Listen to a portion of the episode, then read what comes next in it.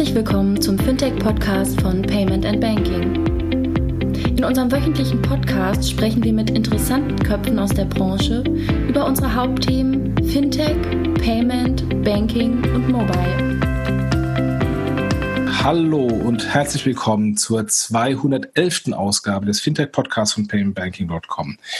Wir haben diese Woche plötzlich eine neue Sau durchs Dorf getrieben bekommen, nämlich äh, das Thema Libra, Libra Coin, äh, was es in alle großen Publikumsmedien geschafft hat. Äh, der Spiegel äh, berichtet die Woche sehr groß drüber.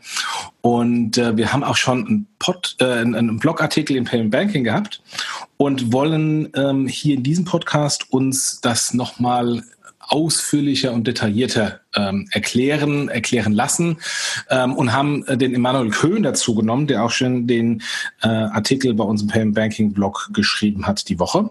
Hallo Emanuel. Hi, genau, mein Name ist Emanuel Köhn. Äh, ich sage kurz was zu mir. Mein Lebenslauf ist auch nicht sehr lang, deswegen kann ich das kurz halten. Also ich habe mich vor etwa drei Jahren während meines Studiums angefangen für Themen wie Fintech, Banking und Blockchain zu interessieren. Ich habe auch viel euren Podcast gehört, muss ich sagen. Da habe ich sehr viel drüber gelernt. Und dann bin ich nach meinem Studium zu PayPal gewechselt, nach drei Linden.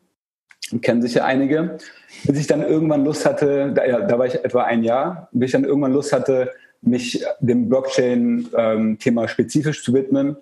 Und das hat mich dann zu Satoshi Bay geführt, wo ich aktuell arbeite und für den Bereich Business Development zuständig bin. Kannst du vielleicht noch kurz was sagen, was Satoshi Pay ist? Genau, Satoshi Pay ist ein Micropayment-Anbieter. Wir lösen das Problem ja genau der Micropayments und bieten ein Produkt für Publisher an, das es Publishern ermöglicht, Artikel einzeln zu verkaufen. Und das eben viel kostengünstiger und mit einer besseren User Experience als äh, wenn sie es über traditionelle Zahlungsdienstleister, Zahlungsdienstleister wie zum Beispiel PayPal machen würden. Okay. Und da ich sowieso keine Ahnung habe von diesem Blockchain-Bitcoin-Dingens, ähm, jetzt etwas übertrieben, habe ich mir den Kilian dazu genommen, der der Oberexperte ist. Hallo Kilian. Das hoffst du, dass ich der Oberexperte bin. Das werden wir heute zu Ende sehen. Hallo, hallo Jochen, hallo Emanuel. Freue mich auf die Runde. Ähm, übrigens, äh, der, äh, der Bitcoin ist jetzt wieder über die 10.000. Also ich bin, ich bin wieder plus minus null. Schnell raus, keine Verluste. genau, genau. Das letzte Mal, als Bitcoin die 10.000-Marke ähm, überschritten hat, ist es dann in 18 Tagen zu 20.000 gestiegen. Also wir können uns jetzt, glaube ich, auf einen Bullrun vorbereiten. Okay, bin mal gespannt. Bin mal gespannt.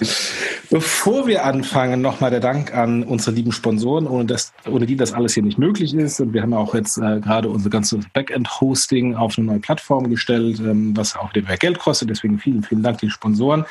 Sponsor Nummer eins, die lieben Kollegen von Mastercard ich glaube, wir müssen Mastercard nicht mehr erklären. Ähm, die Kreditkartenorganisation ähm, ist ein langjähriger und äh, lieber Sponsor von uns, äh, nicht nur äh, im Podcast und im Blog, sondern auch bei den Konferenzen. Ähm, der andere Sponsor ist äh, FinCompare. Da hören wir gleich den Werbespot. Und der dritte Sponsor ist smartsteuer.de slash fintech. Ähm, smarte Steuererklärung im Internet, äh, Steuererklärung, ähm, so dass man auch von smartsteuer.de schon das Geld vorab bekommt, bevor das Finanzamt bezahlt. Und natürlich äh, bekomme ich, während ich Steuererklärung eingebe, äh, die Information, was ich zurückbekomme. Wichtig gilt auch für mich. Ähm, ich habe die Steuererklärung für, für das letzte Jahr noch nicht gemacht. Deadline ist, glaube ich, Ende Juli äh, so langsam für die, die es noch nicht gemacht haben ähm, und es immer vor sich hergeschoben haben, ähm, wird Zeit. Geht auf smartsteuer.de slash fintech und schaut euch das an äh, und da könnt ihr eure bequeme und smarte Steuererklärung abgeben. FinCompare ist ein Fintech aus Berlin, das mittelständigen Unternehmen dabei hilft, die besten Finanzierungslösungen zu finden, vergleichen und abzuschließen. Genau richtig. FinCompare vereinigt den B2B-Finanzmarkt, indem es das Angebot von über 270 Finanzierern auf einem Marktplatz zusammengeführt hat. So erhalten Unternehmen immer das beste und passendste Finanzprodukt für ihren individuellen Finanzierungsbedarf. Aber auch die Finanzierer haben entscheidende Vorteile, ihre Produkte über FinCompare anzubieten. Das Team von FinCompare hat eine Market Engine entwickelt, der die Anfrage des Kunden mit der Kriterien der Banken matcht. Aus diesem Grund werden Anfragen nicht gestreut, sondern nur an die passenden Finanzierer weitergeleitet. Für den Finanzierer bedeutet das, dass er immer qualifizierte und schrankfertige Kunden mit hoher Abschlusswahrscheinlichkeit erhält. Zudem ermöglicht FinCompare Finanzierern mit dem Zugang zu dem Partnerportal die weitere Betreuung der eigenen Kunden. Dadurch können Kunden vermittelt werden, für die der Finanzierer kein passendes Produkt anbieten kann. Es entsteht eine Win-Win-Situation, da der Vermittler, also der Finanzierer, eine attraktive Provision erhält und auch noch die Kundenbindung steigern kann, weil er großen Einsatz bewiesen hat, doch eine passende Finanzierung für den Kunden zu finden. Ja, lasst uns mal in Medias Res gehen. Ähm, Emanuel, ähm, wollen wir vielleicht erstmal ganz kurz über Blockchain eine Einordnung machen, bevor wir dann über Libra äh, sprechen, ähm, damit man da erstmal die Begriffe eingeführt hat, ähm, bevor wir irgendwie mit Begriffen um uns schmeißen und dann der gemeine Hörer gar nicht versteht, was das eine und was das andere ist. Sehr gerne. Ich würde da auch gar nicht so sehr auf die Begriffe eingehen, weil ich glaube, das ist oft irreführend und verwirrt die meisten Leute. Ich würde eigentlich gerne erklären, ähm, welches Problem Blockchain löst. Denn oft äh, sieht man, liest man irgendwie über Mining und wie Computer in ein Wettrennen gegeneinander treten, um ein Puzzle zu lösen und so weiter. Das versteht, äh, verstehen die wenigsten. Und ich finde das auch völlig unrelevant, weil schließlich nutzt die Mehrheit der Leute das Internet, ohne irgendeine Ahnung davon zu haben, wie es funktioniert. Was die Leute vom Internet verstehen, ist, wozu es gut ist, nämlich von, um Daten von A nach B zu transportieren. Also wozu ist die Blockchain gut? Und das Problem, was die Blockchain löst, ist im Grunde das Problem des Vertrauens. Und Vertrauen ist sehr machtvoll. Wenn man sich die Geschichte anguckt, der Menschheit ist eigentlich eine Geschichte der Kooperation und des Vertrauens. Am Anfang haben Menschen noch in kleinen Gruppen gelebt, mit der Familie, da war das Vertrauen und Kooperieren noch einfach, wenn man sich untereinander kannte. Das Problem mit Vertrauen ist jedoch, es skaliert nicht. Und weil die Menschen in immer größeren Gruppen gelebt haben, in Städten, in Nationen, mussten irgendwann halt Institutionen her, wie Banken und Regierungen, in die Menschen stattdessen vertrauen konnten. Und die Blockchain löst quasi das Problem des Vertrauens durch die in ihr verankerten mathematischen Gesetze. Also statt in Institutionen zu vertrauen, müssen Menschen nur noch in Mathematik vertrauen. Und das ermöglicht wiederum, dass wir auf globaler Ebene direkt miteinander kooperieren können, ohne diese Intermediäre wie Banken oder andere Institutionen.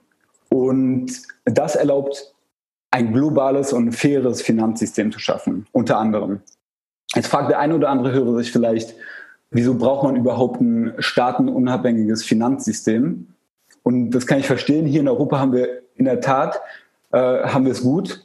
Aber man braucht nur nach China zu schauen zum Beispiel, wo Regimekritiker irgendwie per Scoring-Verfahren zu Bürgern zweiter Klasse degradiert werden und keine Kredite mehr bekommen und so weiter. Da habe ich neulich einen Artikel gelesen, dass, da, da fühlt man sich sehr schnell isoliert.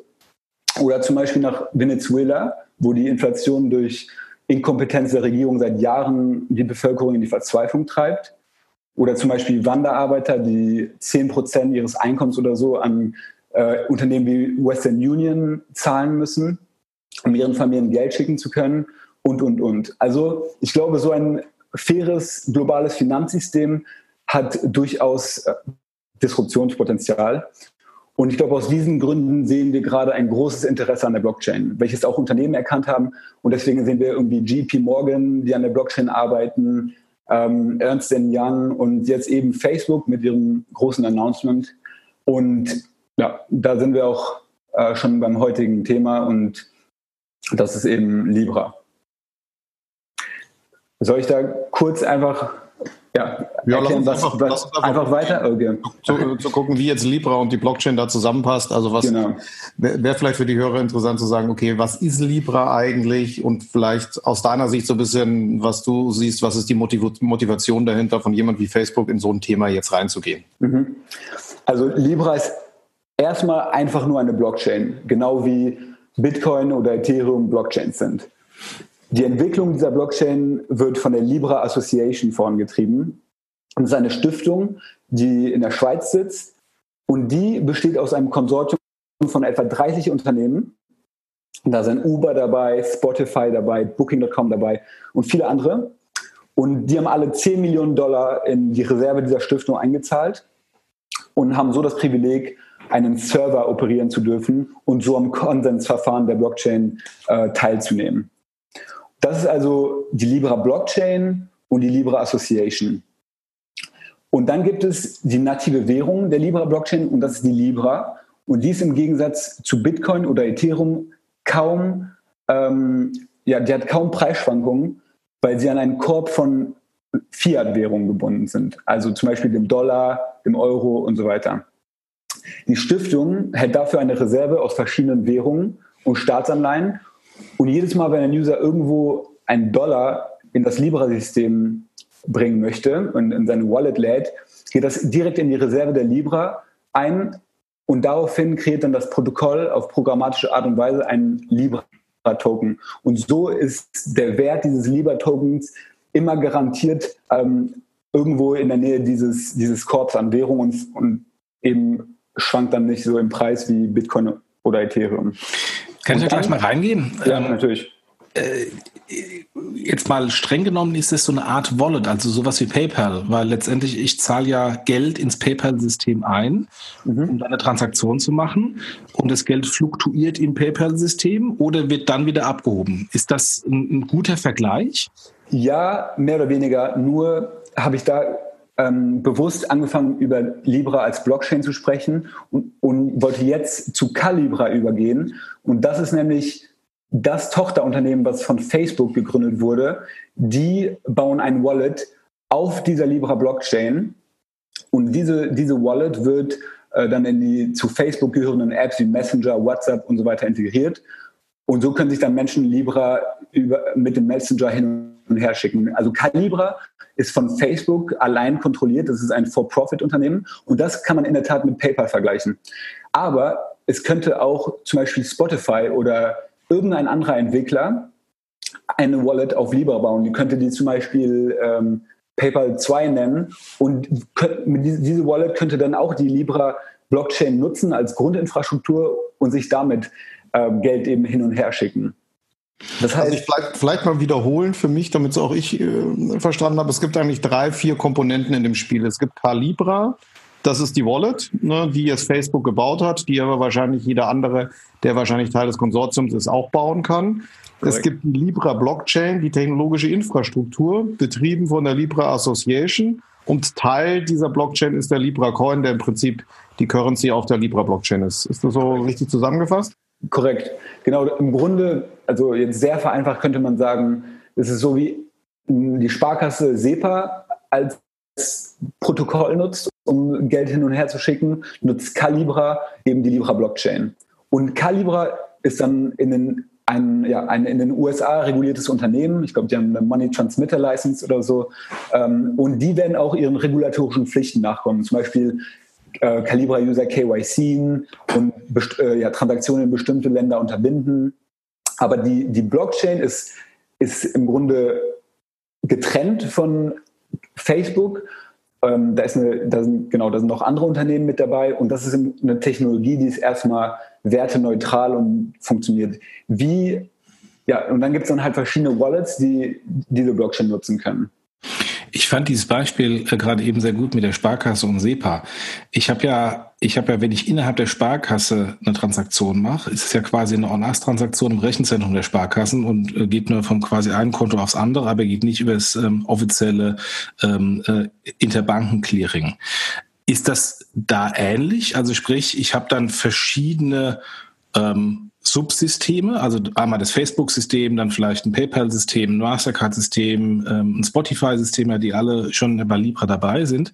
Und, ähm, und die Dinge sind quasi ähm, separat und ich kann auf diesen separaten Systemen äh, Transaktionen machen. Und wenn ich dann von dem einen System ins andere System mache, dann geht es dann über die Libra-Coin oder wie kann man sich vorstellen? Also normalerweise sind diese, also die verschiedenen Unternehmen und jeder Entwickler kann quasi eine Wallet bauen. Und diese Wallet ist im Grunde nur eine Interface, um die Blockchain zu nutzen, um als Endnutzer mit dieser Blockchain zu interagieren. Und ich weiß jetzt nicht genau, wie die das im, ähm, im Endeffekt implementieren werden, aber normalerweise müsste es so sein, dass zum Beispiel die Spotify Wallet ohne Probleme der Calibra, also der, der Facebook-Wallet auf Libra, einfach Geld schicken kann, weil die sind interoperabel. Das wäre so, als ob äh, als man Geld von einem SEPA-Bank-Account zum anderen SEPA-Bank-Account schickt, weil die, die nutzen die, das gleiche System und folgen den gleichen Standards. Okay. Vielleicht, vielleicht kurze Frage zu der Infra Infrastruktur. Jetzt ist ja die Libra-Blockchain jetzt nicht die erste Blockchain, die es jetzt hier am Markt gibt. Gibt ja bereits einige in dem Sinn. Was ist die Motivation dahinter, hier eine komplett neue äh, Blockchain, sowohl, ich gehe mal davon aus, die ist auch technologisch neu und setzt nicht auf einer anderen auf, sondern ist wirklich eine Eigenimplementierung, mit dem ganzen Overhead der Association zu gründen. Man hätte doch auch auf einen von der bestehenden draufgehen können, Stella oder was auch immer. Ne? Warum glaubst du, hat das Konsortium, das ja, wie du gerade gesagt hast, kein reines Facebook-Konsortium ist, sondern aus äh, 30 Unternehmen besteht, beschlossen, das Thema nochmal aufzusetzen? Das ist eine gute Frage, die ich mir auch gestellt habe. Ich glaube, es geht da letztendlich um Kontrolle. Und genau, Facebook will da wirklich etwas von Grund aufbauen, wo sie von Anfang an das Thema halt lenken können und beeinflussen können und auch sicher sind, dass sie ja mit den Regulatoren das besser besprechen können, weil es halt näher in ihrer Kontrolle liegt. Ähm, eine perfekte Antwort habe ich auch nicht auf die Frage, aber ähm, vielleicht auch mehr zu dem Thema, warum macht Facebook das überhaupt? Also warum ist Facebook überhaupt daran interessiert? Und da, glaube ich, muss man nach Osten schauen. Also WeChat ähm, ist da ganz klar das, das Beispiel mit ihrem tief integrierten Bezahlsystem ich meine, ihr kennt sicher WeChat, muss euch da nichts erzählen, aber da spielt sich fast die ganze Wirtschaft in einer App ab. Also WeChat hat 2014 angefangen, Leuten die Möglichkeit, ähm, Leuten die Möglichkeit zu geben, rote Umschläge, also Geldgeschenke an Freunde und Verwandte zu schicken. Und am Anfang hatten die Leute noch die Möglichkeit, sich das Geld auszahlen zu lassen. Doch weil WeChat immer mehr Möglichkeiten Möglichkeiten geboten hat, das Geld innerhalb der App zu nutzen, um Dienste wie Stromrechnungen zu bezahlen oder Taxifahrten zu buchen und so weiter, haben Leute schnell angefangen, das Geld in WeChat zu packen. Und heute werden jährlich 10 Billionen Dollar über WeChat abgewickelt. Also da kann man sehen, wie schnell das gehen kann, wenn man schon eine Nutzerbasis hat. Und ich glaube, genau, das ist die Motivation von Facebook. Und eine andere, also das über die Blockchain zu machen, hat, glaube ich, auch den Grund, dass man einfach, ähm, das, das Thema Blockchain ist einfach ganz neu. Da, da ist es noch zum, also in weiten Teilen unreguliert und da besteht die Chance, die Regulierung, die jetzt in den nächsten Jahren äh, irgendwie ja, anfangen wird, die maßgeblich mit zu beeinflussen. Und genau deswegen, glaube ich, haben sie das Thema Blockchain ähm, ausgesucht. Wenn man Und, sich jetzt die, die ersten Teilnehmer an der Libra Association anschaut, also hast schon Spotify genannt, Uber, Mastercard, ich glaube Visa auch, PayPal, PayU, Facebook natürlich, fällt eines auf, nämlich die großen anderen Big Techs, also sprich Google und Amazon, fehlen. Ähm, warum? Kannst, kannst du da einen Reim drauf machen nach dem Motto ähm, Konkurrenz oder, oder woran liegt das? Hm. Das ist eine gute Frage. Ich glaube, die möchten nicht miteinander kooperieren. Also David Markus hat in einem äh, Bloomberg-Interview äh, dann gesagt, also die gleiche Frage wurde ihm gestellt und er hat gesagt, Google und Apple wären herzlich eingeladen. Die wollen die Organisation, also die Libre Association, auf 100 Unternehmen äh, in den nächsten Jahren vergrößern. Aber ich glaube nicht, dass er da, dass er tatsächlich denkt, dass sie das machen werden. Also Facebook und Apple haben ja insgesamt kein sehr gutes Verhältnis, das weiß man ja. Tim Cook greift immer wieder Facebook für seinen Umgang mit Privacy und Daten an. Und ich glaube, da wären die Apple-Jünger einfach ein bisschen enttäuscht, wenn Apple da in einem von Facebook initiierten Projekt mitzieht.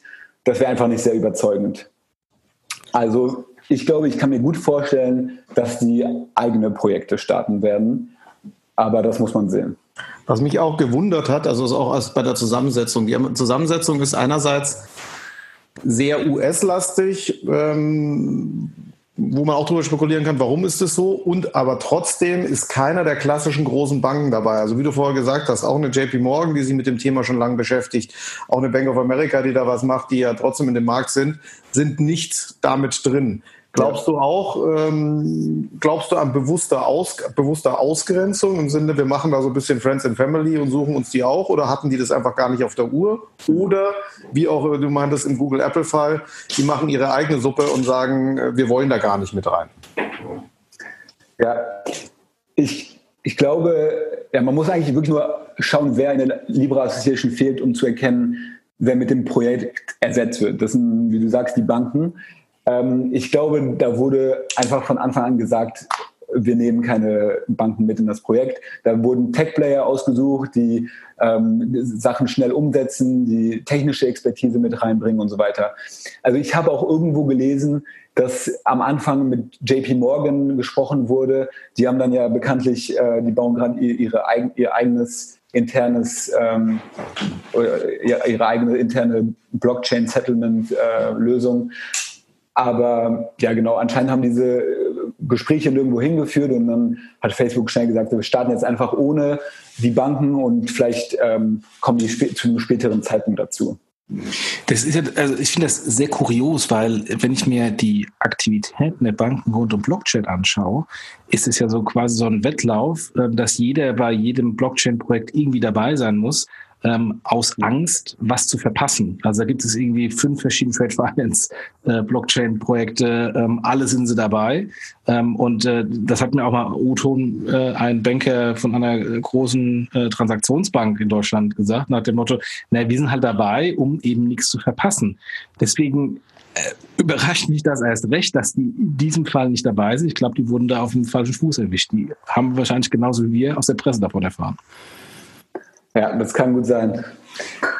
Da muss man dabei gewesen sein, um es zu wissen, aber es ist in der Tat sehr kurios. Ich glaube, die Banken hätten ja auch irgendwo viel dem Projekt äh, irgendwie zu geben, denn diese ja, regulatorische Expertise kann da ja durchaus helfen. Ähm, und da kommt ja einiges auf Facebook zu in den, in den nächsten Monaten. Das ist äh, bei weitem noch nicht ähm, durch, das ganze Thema da müssen, ja, es ist eine Herkulesaufgabe, die die da vor sich haben. Haben sich ja schon einige Regulatoren zu, zu Wort gemeldet, Zentralbanken. Und ja, Banken hätten da vielleicht helfen können. Jetzt hast du ja vorher gerade das Thema China erwähnt. Ja? Und jetzt haben wir ja bei Facebook die, die Situation Instagram, WhatsApp, Facebook selber, was ja eigentlich, wenn man alles theoretisch zusammenwerfen würde, ja auch ein sehr, sehr großes Ökosystem wäre oder eigentlich schon ist. Kann man ja auch darüber diskutieren, ob nur weil es unterschiedliche Apps sind, deswegen kein Ökosystem ist. Ähm, Glaubst du, dass dieses Libra-Thema dazu führen wird, dass diese drei, nennen wir sie mal, Facebook-Welten enger zusammenwachsen äh, und das so ein bisschen Verschmelzung durch die Hintertür ist. Vorne raus ist immer noch unterschiedlich, weil auch da hat man ja die, das ganze Thema Regulatorik und nicht jeder findet gut, wenn das alles in einen Topf geworfen wird. Aber hintenrum über, über Calibra, Schrägstrich den Libra-Coin, hängt es dann doch enger zusammen, als es jemand sieht. Ist das eine These, die man stützen kann? Absolut. Also du meinst jetzt die drei Dienste Messenger, WhatsApp und Instagram, oder? Genau. Also genau, die, die, meinte ich. Also, also auch da, jeder hat da seine drei User-Accounts, jeder nutzt die in unterschiedlichen Kontext. Vorne raus haben die ja keine große Verbindung oder sind die nicht wirklich integriert miteinander. In, hinten, hinten raus gehören sie natürlich zum selben Tech-Konzern. Ja? ja, ich glaube, genau das ist der Plan. Wie das genau aussehen wird, weiß ich noch nicht, aber das wird auf jeden Fall, also es gibt ja schon, äh, also unabhängig von diesem Blockchain-Thema, gab es ja schon ähm, ein Announcement, dass äh, diese, dieser Messenger ähm, interoperabel wird. Heißt, man kann äh, eine Messenger-App nutzen, um ähm, an einen WhatsApp-User zu schreiben und an einen Instagram-Account zu schreiben. Also, dass wirklich diese drei Dienste von Facebook zu einem werden, mehr oder weniger. Und dass dann ähm, die Libra dazu beitragen wird, ist, glaube ich, auch ein No-Brainer. Das Interessante ist, wenn man mal die Person, die hinter dem ganzen Thema steckt, David Mark, das hast du schon den Namen ein paar Mal gesagt, ähm, anschaut und dessen Historie anschaut. Der gute David ist ja ehemaliger Präsident von, von PayPal und kam zu PayPal über eine Akquisition. Ähm, es gab auch, ich habe das mal bei uns sogar im, im, Blog mal in irgendeinem meiner, meiner Kolumnen geschrieben, äh, gab damals ja auch äh, intern die Diskussion, ob das ein Reverse Takeover war, weil PayPal hat seine Firma so ein Carrier Billing Ding übernommen äh, und plötzlich saß der David. Ähm, Song war das, oder? War das nicht Song? So, Song, Song, Song, genau. Ja, Carrier Billing, genau ähm, ähm, saß äh, der David in all äh, seine seine Kumpanen Anführungsstrichen in allen wichtigen Positionen bei PayPal haben aber den Laden total in die richtige Richtung gedreht. Also PayPal wäre heute nicht da ähm, ohne ohne David Marcus, mhm. Äh, Ferguson und und Co.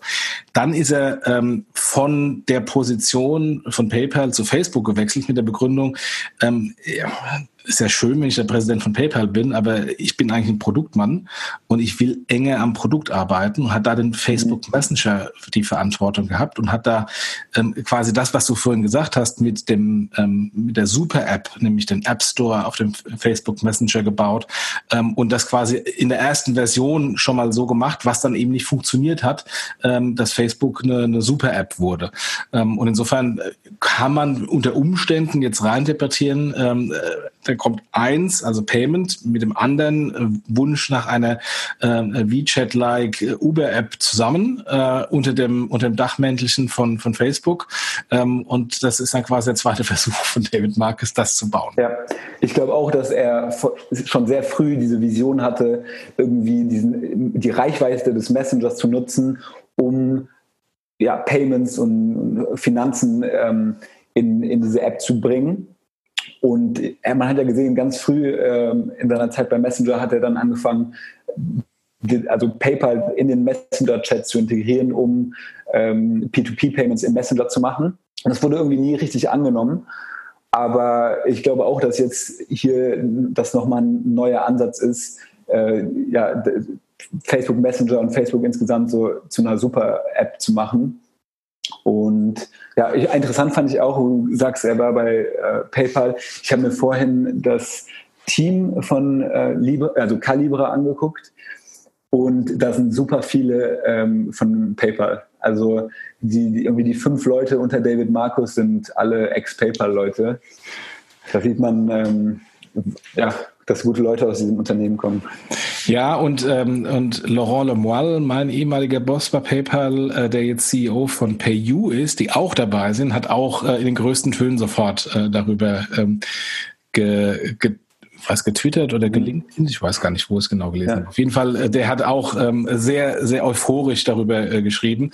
Ähm, da, da sind die alten PayPal-Netzwerke auf jeden Fall im Hintergrund ja. am Haufen, ja. Genau, ja, auch, dass sie jetzt dabei sind. Und da muss man sich, glaube ich, insgesamt auch fragen, was macht PayPal eigentlich hier ähm, in, diesem, in diesem Projekt? Weil irgendwo könnte man ja sagen, dass es, äh, die treten ja in direkte, also Facebook tritt in direkte Konkurrenz mit PayPal hier.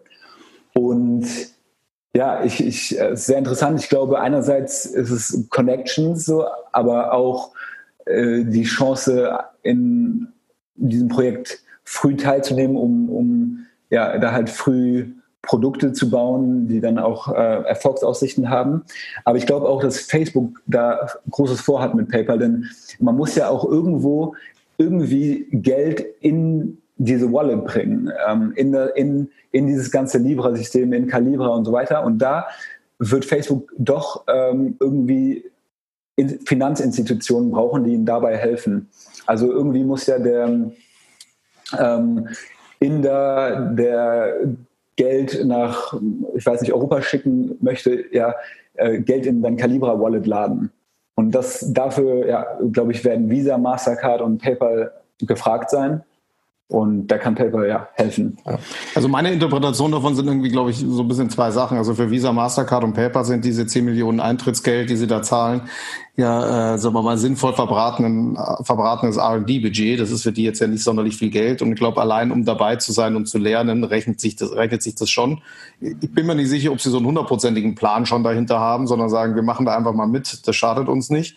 Bei PayPal ist das Interessante, dass es ja jetzt äh, scheinbar so eine Art also ohne jetzt total abzuschweifen, Wettbewerb zwischen Google und Facebook gibt, wo passt PayPal besser rein. Ja, gab in den letzten Zeiten viel Themen von Google, die mit Facebook sehr, sehr eng kooperieren.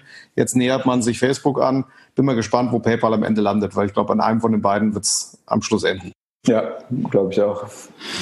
Jetzt, wenn ich mir wenn ich mir die Reaktionen anschaue vom Markt, ähm, sind ja sehr viele klassische Bitcoin-Experten sehr kontra. Ähm, warum ist denn das der Fall? Weil es nicht die reine Lehre ist, äh, weil es zu kommerziell ist? Oder äh, mhm. warum, warum hört, hört man so viel äh, Negatives von den klassischen Bitcoin-Jüngern? Ja, mein Gefühl ist, dass die Blockchain-Community gespalten ist, was das Thema Libra angeht. Also einerseits ist es natürlich eine Validierung der Technologie, wenn so ein großes Unternehmen wie Facebook plötzlich was im Blockchain-Bereich macht und wird ganz sicher dazu führen, dass sich viel mehr Menschen für das Thema interessieren, sowohl Priva also private Menschen als auch Unternehmen und Investoren. Und wir sehen das ja gerade irgendwie diese, diesen Ansturm in den letzten Tagen äh, Preisanstieg. Also das ist sicher irgendwie mit einem Sentiment verbunden, dass das Thema Blockchain Zukunft hat. Ähm, andererseits ist Facebook irgendwie als Datenkrake bekannt und da fürchten, glaube ich, nicht wenige, dass Facebook die Transaktionsdaten nutzen wird, um ihr Ad-Targeting noch besser zu machen. Und ja, Facebook ist in der Vergangenheit extrem schlecht mit Daten umgegangen. Und ihnen jetzt noch die Kontrolle über das Finanzsystem zu geben, erscheint vielen wahnsinnig. Und gerade in der Blockchain-Community, wo Leute unglaublich Privacy fokussiert sind. Ähm, und darüber hinaus erfüllt Facebooks Version einer Blockchain einfach nicht die Vision eines dezentralen Finanzsystems. Also Bitcoin-Anhänger wollen ein unabhängiges Protokoll, ähnlich wie das Internet, was ja auch von niemandem kontrolliert wird, ein unabhängiges Protokoll ist. Und ja, Facebook, Facebooks Blockchain ist zwar irgendwie ein Schritt in die richtige Richtung, und wird auch vielen Menschen das Leben einfacher machen, gerade in ärmeren Regionen. Wir haben ja vorhin über Remittances gesprochen. Ich glaube, da muss man auch einfach mal neutral sein und sagen, so vielen Menschen wird das das Leben einfacher machen. Trotzdem, ja, ist es einfach nicht das, was äh, viele Bitcoin-Jünger sich erhofft haben und immer noch erhoffen. Und deswegen ist man so ein bisschen gezwiespalten. Einerseits ja, Validierung und andererseits mh, hm, ist nicht, ist nicht genau das, was wir wollen. Jetzt vielleicht mal so ein bisschen äh, der Versuch hinter, sagen wir mal, den Schleier dieser Association nochmal zu gucken. Da vielleicht mal eine Frage von meiner Seite. Du hast ja vorher, vorher gemeint, das ist, also einerseits ist der Libra Coin ja dieser sogenannte Stablecoin, der hängt ja an irgendeinem Basket unterschiedlicher Währungen. Ne? So ist zumindest mal mein Verständnis. Mhm. Was macht denn A, die Association mit der Kohle, die sie bekommt? Und B ist dadurch, dass es dann ja ein gemischter Warenkorb an Währungen ist, äh, der Begriff Stablecoin ja doch nicht so, äh, so, so passend. Wenn welche Währungen da drin sind, kann am Schluss das ganze Thema genauso volatil sein wie jede andere äh, Anlage oder genau wie das, was dem Bitcoin immer vorgeworfen ist, dass er so volatil ist.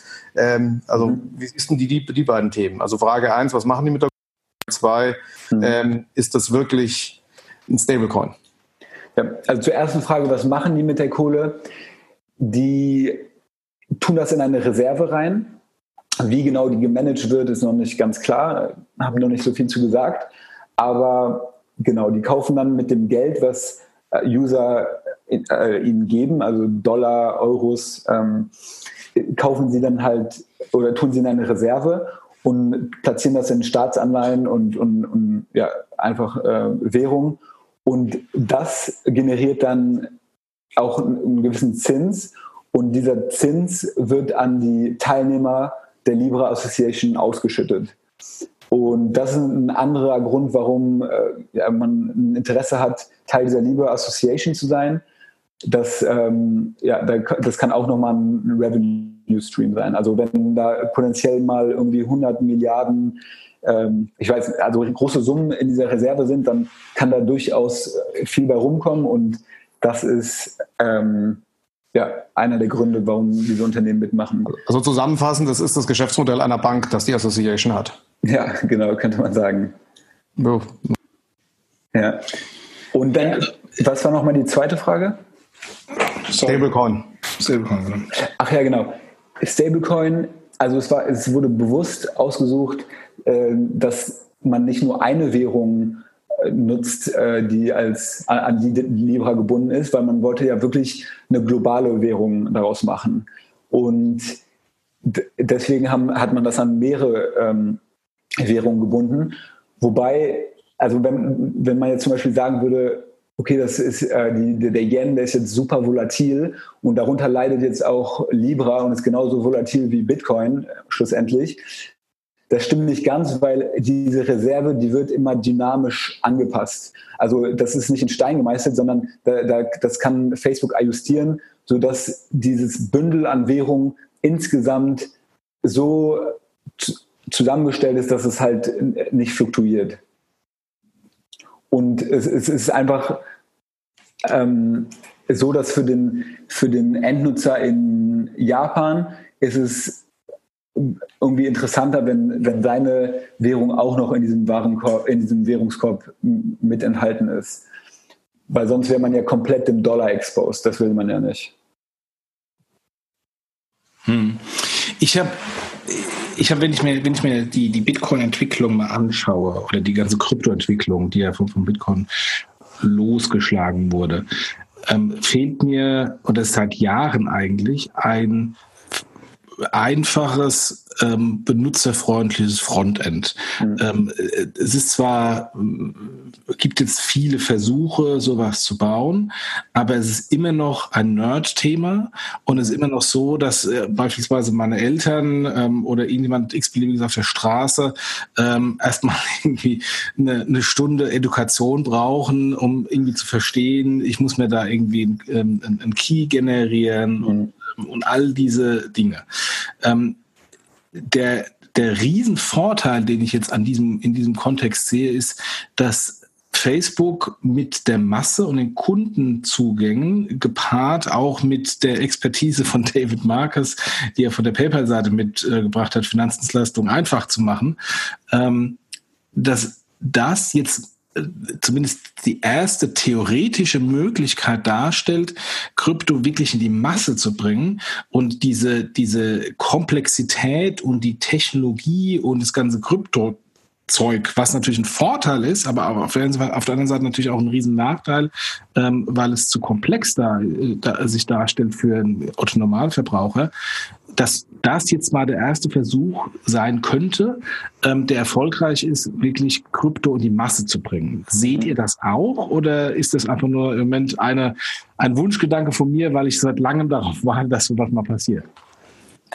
Also ich, ich glaube, das ist ein anderer Grund, warum viele Blockchain-Enthusiasten ähm, sich, sich über das Facebook-Projekt freuen, weil man einfach erhofft, dass man sich eine Menge abschauen kann an, an der Art und Weise, wie Facebook dieses ganze Problem angeht.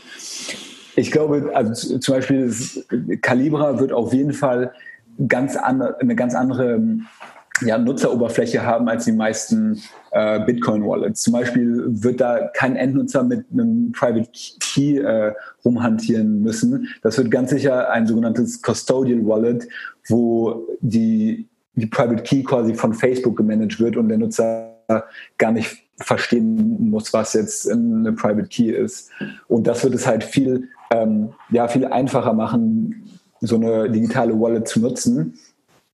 Aber im Grunde unter, unter der Haube ist es sehr ähnlich wie, wie eine Bitcoin-Wallet mit einer Public und einer Private Key. Und die äh, Blockchain-Transaktionen auf dem Ledger sind ja auch irgendwie pseudo-anonym und so weiter. Das ist, es wird einfach anders sein, wie, wie Facebook mit dem Thema umgehen wird. Die werden eine ganz andere ja, Nutzeroberfläche bauen. Und ja, ich glaube, viele Unternehmen werden sich da was abschauen können, auf jeden Fall. Erwartest du bald einen, sagen wir mal, Konter der anderen Player, also Amazon, Google, Apple, oder schauen die sich das jetzt einfach mal so an, was daraus wird? Also, ich glaube, es, also es ist reine Spekulation, aber ich habe irgendwie das Gefühl, dass Google und Amazon sich, und ja, Apple eigentlich auch äh, sich das Thema noch nicht wirklich angeschaut haben. Also bei Facebook wusste man ja, äh, da haben vor einem Jahr irgendwie die Gerüchte äh, angefangen. Da wusste man, da, der David Markus, ist von Messenger weg und da gibt es jetzt dieses geheime Büro im, auf dem Facebook-Campus. Äh, da arbeiten, da werden die besten Leute rekrutiert und man weiß aber nicht wirklich, was sie machen. Also da wusste man davon, aber bei also ähnliche Statements hat man jetzt noch nicht von Amazon, ähm, Apple und so weiter gehört. Und wenn man so ein bisschen nachdenkt, was, ja, was machen die eigentlich? Äh, diese Unternehmen, was unterscheidet die? Also so ein Amazon ist halt, sieht sich, glaube ich, viel mehr im Retail-Bereich und das ist dann einfach nicht so ihr Haupt, also ihr Hauptanliegen. Die haben so viel vor. Ähm, während Facebook mit ihrem, ja, mit ihrer Social App, mit, mit dem Reach ihrer, ihres Messengers, da scheint das irgendwie sehr naheliegend, so, so ein, so ein P2P Payment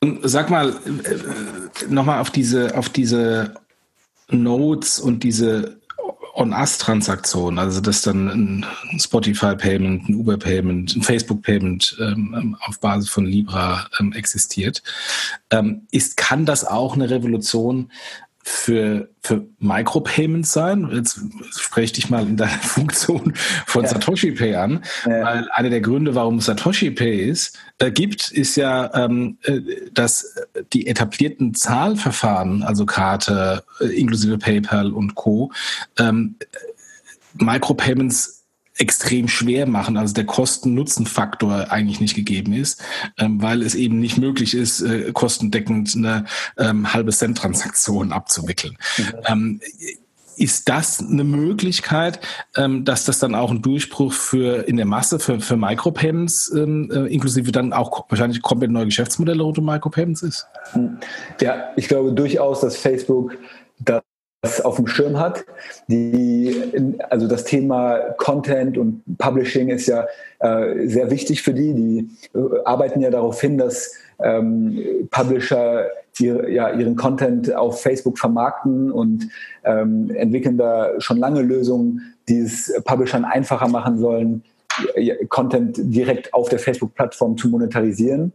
Ähm, und ich glaube, genau wie du sagst, dass diese, dieser Libra-Coin zu deutlich niedrigen, äh, niedrigeren Transaktionskosten führen wird und dass wir da ganz sicher ähm, Lösungen auf der Facebook-Plattform sehen werden, wo man irgendwie Paper-Artikel äh, sehen wird. Ganz sicher. Die Frage ist nur, und du hast mich ja auch zum, ähm, gefragt, in meiner Funktion als Satoshi, also als Satoshi Pay Person, ähm, ich, das ist natürlich ein ganz, also ein ganz anderer Ansatz bei Publisher wollen ja auch irgendwo ihre Souveränität äh, beibehalten. Ähm, die werden, die werden, ja, da, da werden ein paar mitmachen und äh, bei Facebook dann halt Content äh, per Artikel verkaufen. Aber ich glaube, für Satoshi Pay könnte sich das zum Beispiel sehr positiv auswirken, weil das ganze Konzept Micropayment dann erstmal irgendwie bekannt wird. Und dann werden Publisher schauen, hey, wie können wir also gibt es da irgendwelche Provider, die ähm, uns das machen lassen, aber eben auf unserer eigenen Website. Und da, da glaube ich, ja, können, kommen wir dann ins Spiel. Okay, verstehe. Jetzt ist ja ein Thema auch immer, äh, oder was ich an der anderen Stelle gelesen hatte, das Thema, Facebook hat die Initiative nur deswegen angestoßen, um die ganzen Transaktionskosten und die Banken auszublenden. Muss man ehrlicherweise sagen, im Moment hat ja Facebook jetzt noch nicht die Masse an Transaktionskosten im Sinne von Zahlungsabwicklung, weil sie gar kein Direktgeschäft machen, halt im B2B-Geschäft. Siehst du da wirklich eine Motivation dahinter zu sagen, ähm, wir nutzen diesen, diese Infrastruktur, die wir jetzt auch aufgebaut haben, wirklich als Facebook auch ins, äh, in, in Geschäftsfelder einzusteigen, wo ich wirklich viele Transaktionen habe und damit da wirklich davon profitiere, dass ich, äh, sagen wir mal, die Banken aushalte? Oder ist das eigentlich nur äh, eine weit hergeholte Spekulation, dass Transaktionskosten, Fees eine Motivation für den Libra-Coin Ja, ähm, ich glaube, dass, wie du sagst, äh, äh jetzt hier in der Gegenwart schleusen die jetzt noch nicht so viel äh, Geld durch ihre Plattformen, dass das jetzt so ein Problem für sie wäre. Aber wenn sie jetzt wirklich äh, das, die Super-App werden wollen, das WeChat, ähm, wo plötzlich andere Unternehmen Mini-Apps für den äh, Facebook Messenger bauen, dann ist so ein eigenes Bezahlsystem doch sehr wichtig, ein sehr wichtiger Baustein, um äh, das überhaupt zu ermöglichen. Denn Facebook hat ja kein, also keine eigene Hardware, wie Apple und Google das haben, hat deswegen auch keinen kein App Store, ähm, verdient nicht an, an dem Umsatz von irgendwie Uber und, und so weiter mit. Wenn jetzt plötzlich Uber eine Mini-App im Messenger baut und wo alles dann über Libra läuft äh, oder, oder Calibra, dann ähm, dann kann Facebook äh, ja sowas wie, wie ein Apple App Store werden und dann äh, kann dieses Geschäft auch sehr lukrativ für Facebook werden. Und das zum Beispiel, also Uber, ich habe mir das mal angeguckt, ähm, die haben auf jeden Fall Sparpotenzial. Und für die ist das Thema sehr interessant. Also ich habe gesehen, Uber ähm, wickelt im Jahr, also letztes Jahr 43 Milliarden Dollar Kreditkartenzahlungen ab und so geschätzt, dass sie etwa eine Milliarde Dollar an Gebühren zahlen. Also das, da sind ähm, schon ja, Sparpotenziale und das haben die, glaube ich, alle erkannt. Was ist denn jetzt der Impact auf Banken und klassische Verfahren wie unsere deutsche Girocard? Ähm, werden die dann aussterben, wenn das alles funktioniert? Ich meine, das ist ja alles erstmal nur Ankündigungen und, ähm, und viel, viel Bass und Hype, aber sollte es wirklich funktionieren, ähm, werden dann klassische Bankenverfahren noch eine Rolle spielen? Werden die gezwungen, auch mit in die Association zu gehen und dann ähm, Libra fähig zu werden? Oder wie siehst du das?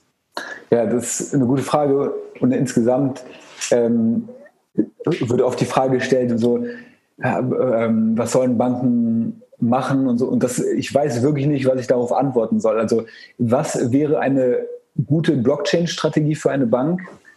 Ich ähm, habe dazu keine Antwort, weil also das Ziel so einer Blockchain ist ja wirklich, diese Banken redundant zu machen. Und ähm, deswegen werden die am Anfang noch an internen Lösungen arbeiten, wie JP Morgan und so das tut. Aber wenn die Blockchain sich wirklich durchsetzt, dann haben sie in, in der Funktion, die sie heute spielen, die sie, die sie heute haben, ja, äh, keine, keine Existenzgrundlage mehr wirklich.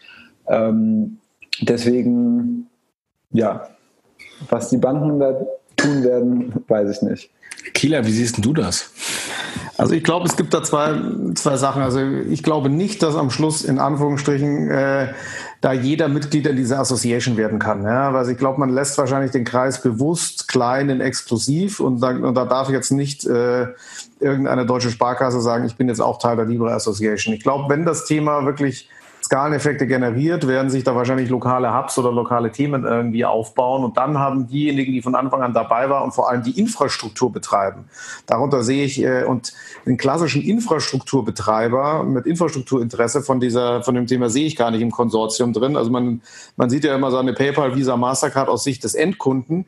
Vielleicht ist der Motivation auch, dann sagen, hey, ich mache das Geschäftsmodell, ich betreibe diese Infrastruktur und mache diese große. Auch das muss ja irgendjemand tun. Das wird nicht Facebook alleine machen, allein aus Neutralitätsgründen. Ich glaube, dass da ein Potenzial ist für, für Banken, für jemand, der eine klassische lokale Zahlart äh, in Anführungsstrichen betreibt oder da ein Interesse dran hat, der kriegt, ein, der kriegt so oder so meiner Meinung nach ein Problem. Das kann das einfach nur noch verstärken. Deswegen glaube ich, Banken per se sind jetzt nicht raus. Die können sich da eigentlich ganz gut ihre Rolle finden. Für B2C-Zahlmethoden mit, mit, mit, sagen wir mal, keinem Skalierungsmodell, also sehr lokalen, könnte es mittelfristig schwer werden, wenn so ein Thema wirklich abhebt. Aber ich, ich glaube, nicht nur Banken müssen sich bedroht fühlen, sondern tatsächlich wirklich auch Staaten. Denn wenn man sich die Distributionskanäle von Facebook anschaut, die werden wirklich über Nacht quasi 2,5 Milliarden Menschen ähm, erreichen können. Und, und wie schnell das geht, dass, dass da wirklich ein paralleles Finanzsystem entsteht, sieht man ja wirklich bei, bei WeChat.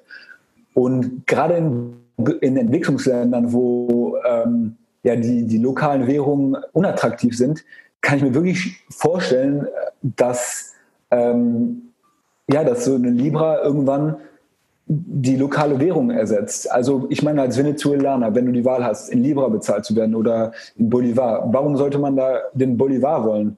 Der, der Libra, der ist ja, irgendwie in der ganzen Welt akzeptiert und ähm, nicht so volatil und so weiter. Also ich glaube, und deswegen hat man ja auch jetzt schon gesehen, dass die ersten Zentralbanken sich zu Wort gemeldet haben und gesagt haben, dass sie sich das Projekt äh, irgendwie unter die Lupe nehmen wollen, weil, weil ähm, das hat wirklich das Potenzial, ja, bestimmte Währungen ähm, zu verdrängen. Und ich meine, selbst Währungen wie Dollar, momentan sind die halt noch, also ähm, manche sagen ja, das ist ja im Grunde nur ein Stablecoin.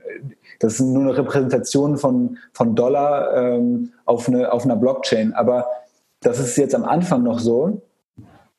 Also die, diese Dollar werden genutzt und Yen und so weiter werden genutzt, um den Wert der Libra zu sichern. Aber ich kann mir auch vorstellen, dass Libra irgendwann, wenn genug Vertrauen aufgebaut ist, dann ähm, ja ihre, ihre eigene Währung ist, die gar, gar keine Reserven mehr braucht. Ist ja so wie der Dollar, der früher von Gold ähm, an, den Gold, an den Goldstandard gebunden war, aber irgendwann hat man gesagt, okay, jetzt braucht man das nicht mehr mit Gold sichern. Der Dollar ist, äh, ist, ist, jetzt, äh, ja, ist jetzt eine, seine eigene Währung. Ja, vergleichbar mit dem, wie gesagt, äh, wie du gesagt hast, bin nur ein Goldstandard, Bretton Woods Thema und danach das zu entkoppeln, passiert dasselbe. Ich meine, die ersten haben sie ja auch schon, äh, also ich glaube, Indien und Russland haben ja schon gesagt, sie werden da regulatorisch auf jeden Fall tätig, dass das Thema mhm. nicht mhm. in den Markt reinkommt. Das werden sicherlich nicht die letzten sein. Das wird mal eine ganz genau. interessante Entwicklung, wie die, sagen wir mal, Zentralbank oder die Regierung versucht, darauf zu reagieren. Ne? Genau. Vergangenheit zeigt ja immer, dass die klassischen Verbote in der Regel keine langfristige Lösung für sowas ist. Genau. Genau, also ich klinge jetzt so, als ob ich irgendwie denken würde, Libra ersetzt von heute auf morgen das Finanzsystem. Ich, ich sehe da auch noch also große, große äh, ja, Hindernisse vor Facebook. Das ist äh, ja, wirklich, wie ich gesagt habe, eine Herkulesaufgabe, da pro Land mit den Regulatoren zu reden. Ähm, das, ja, das ist deutlich schwieriger, zehnmal schwieriger, glaube ich, als ein, äh, als ein Social Version von Facebook hochzuziehen. Äh, deutlich mehr Know-how ähm, und Brisanz in dem Thema auch.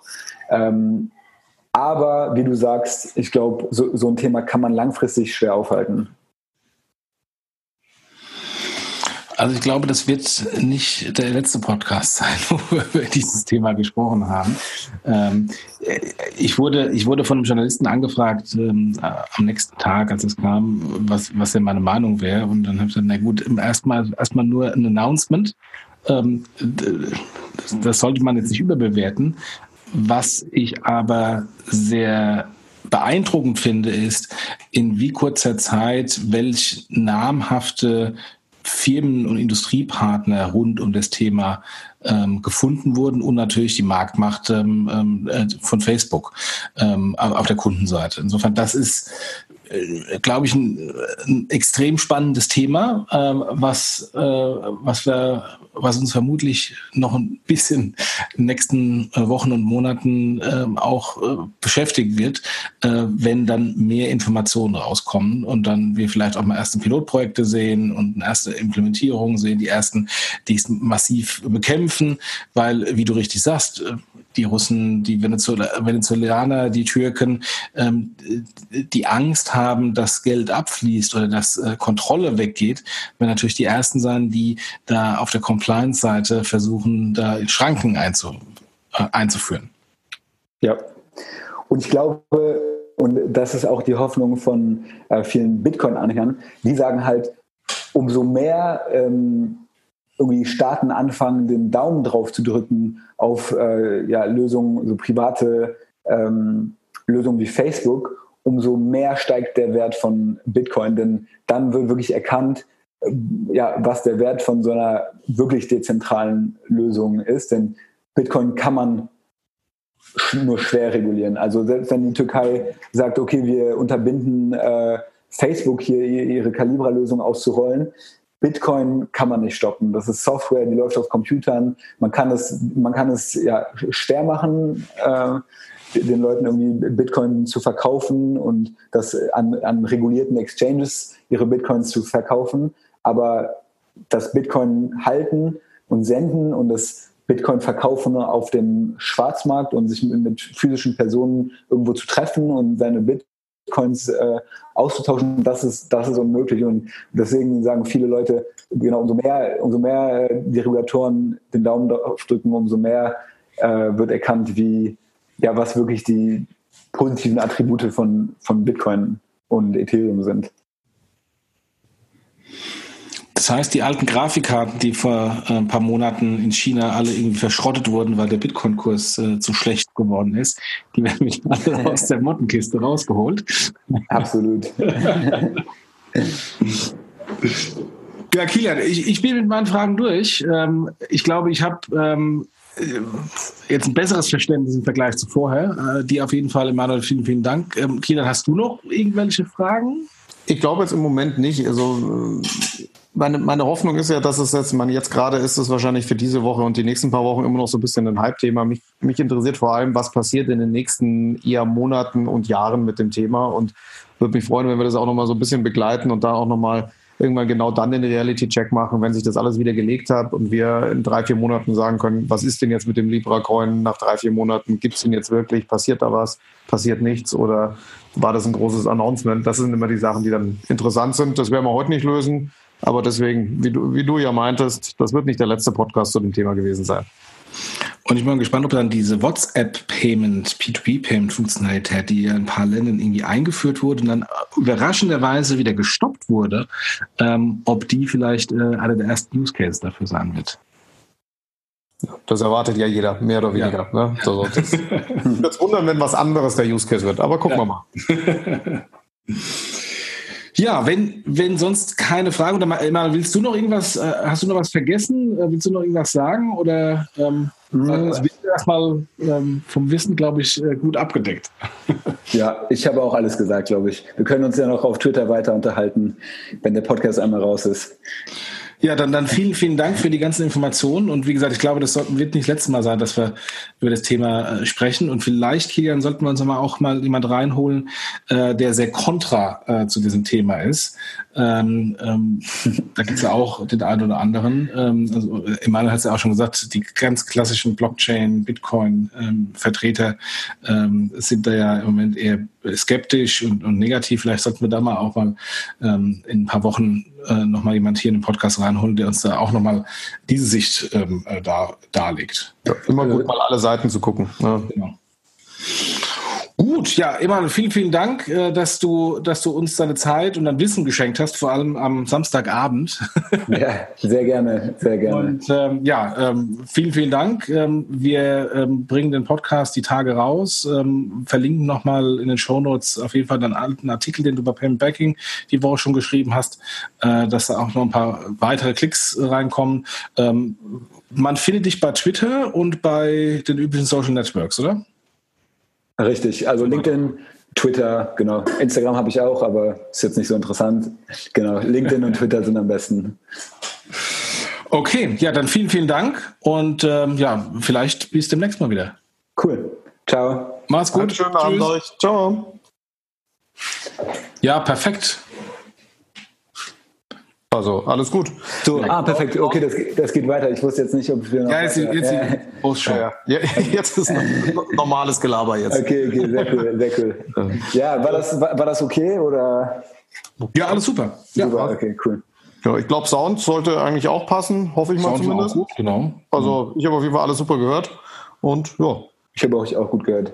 Ich habe doch gerade eben vergessen, die, die zweite Sponsorenrunde zu machen. Die mache ich am besten jetzt gleich, wenn ihr draußen seid, wenn ich schon im gleichen Setup bin. Vergessen wir immer, ne? die am Genau. Gut. Okay, ja, dann vielen Dank euch. Schönen Abend noch. Dir auch. Bis dann. Macht's gut. Ja. Tschüss. Ciao. Ja, und bevor wir ganz abschließen, nochmal den Dank an unsere Sponsoren, an Mastercard, FinCompare und smartsteuer.de slash fintech. Vielen, vielen Dank für die Unterstützung. Ohne euch wäre das alles nicht möglich. Und äh, liebe Leute, geht auch mal gerne auf die Website, klickt auf die Banner, äh, schaut euch an die ernsten Services der Partner. Ähm, die unterstützen uns und ähm, insofern sorgt es auch dafür, dass wir den Podcast dieser Form immer weitermachen können. Letzter Punkt, ganz kurz noch die Transactions 19. Ähm, wir haben ja im November eine große Konferenz, Payment Banking Konferenz, die erste, die nicht per Invite Only ist. Wir haben ein relativ gutes Programm. Wir sind da sehr, sehr stolz auf die verschiedenen Speaker, die wir haben. Schaut euch das bitte mal an, transactions.io. Oder wir haben auch, ein Banner auf der Webseite äh, vom, vom Blog. Ähm, schaut euch an, wir haben noch eine ähm, Early, ähm, Early Bird Discount, der die Tage, glaube ich, ausläuft. Also schaut es euch gerne an. Und wenn ihr hingehen wollt, äh, nutzt noch den Early Bird Discount. Ähm, es ist diesmal keine Invite-Only-Konferenz wie die anderen Konferenzen von uns, sondern es kann jeder kommen. Und wir haben ein sehr, sehr gutes Line-up und sehr, sehr gute Speaker. Das war's. Viel, viel Spaß in der Woche und ähm, bis demnächst. Macht's gut. Tschüss.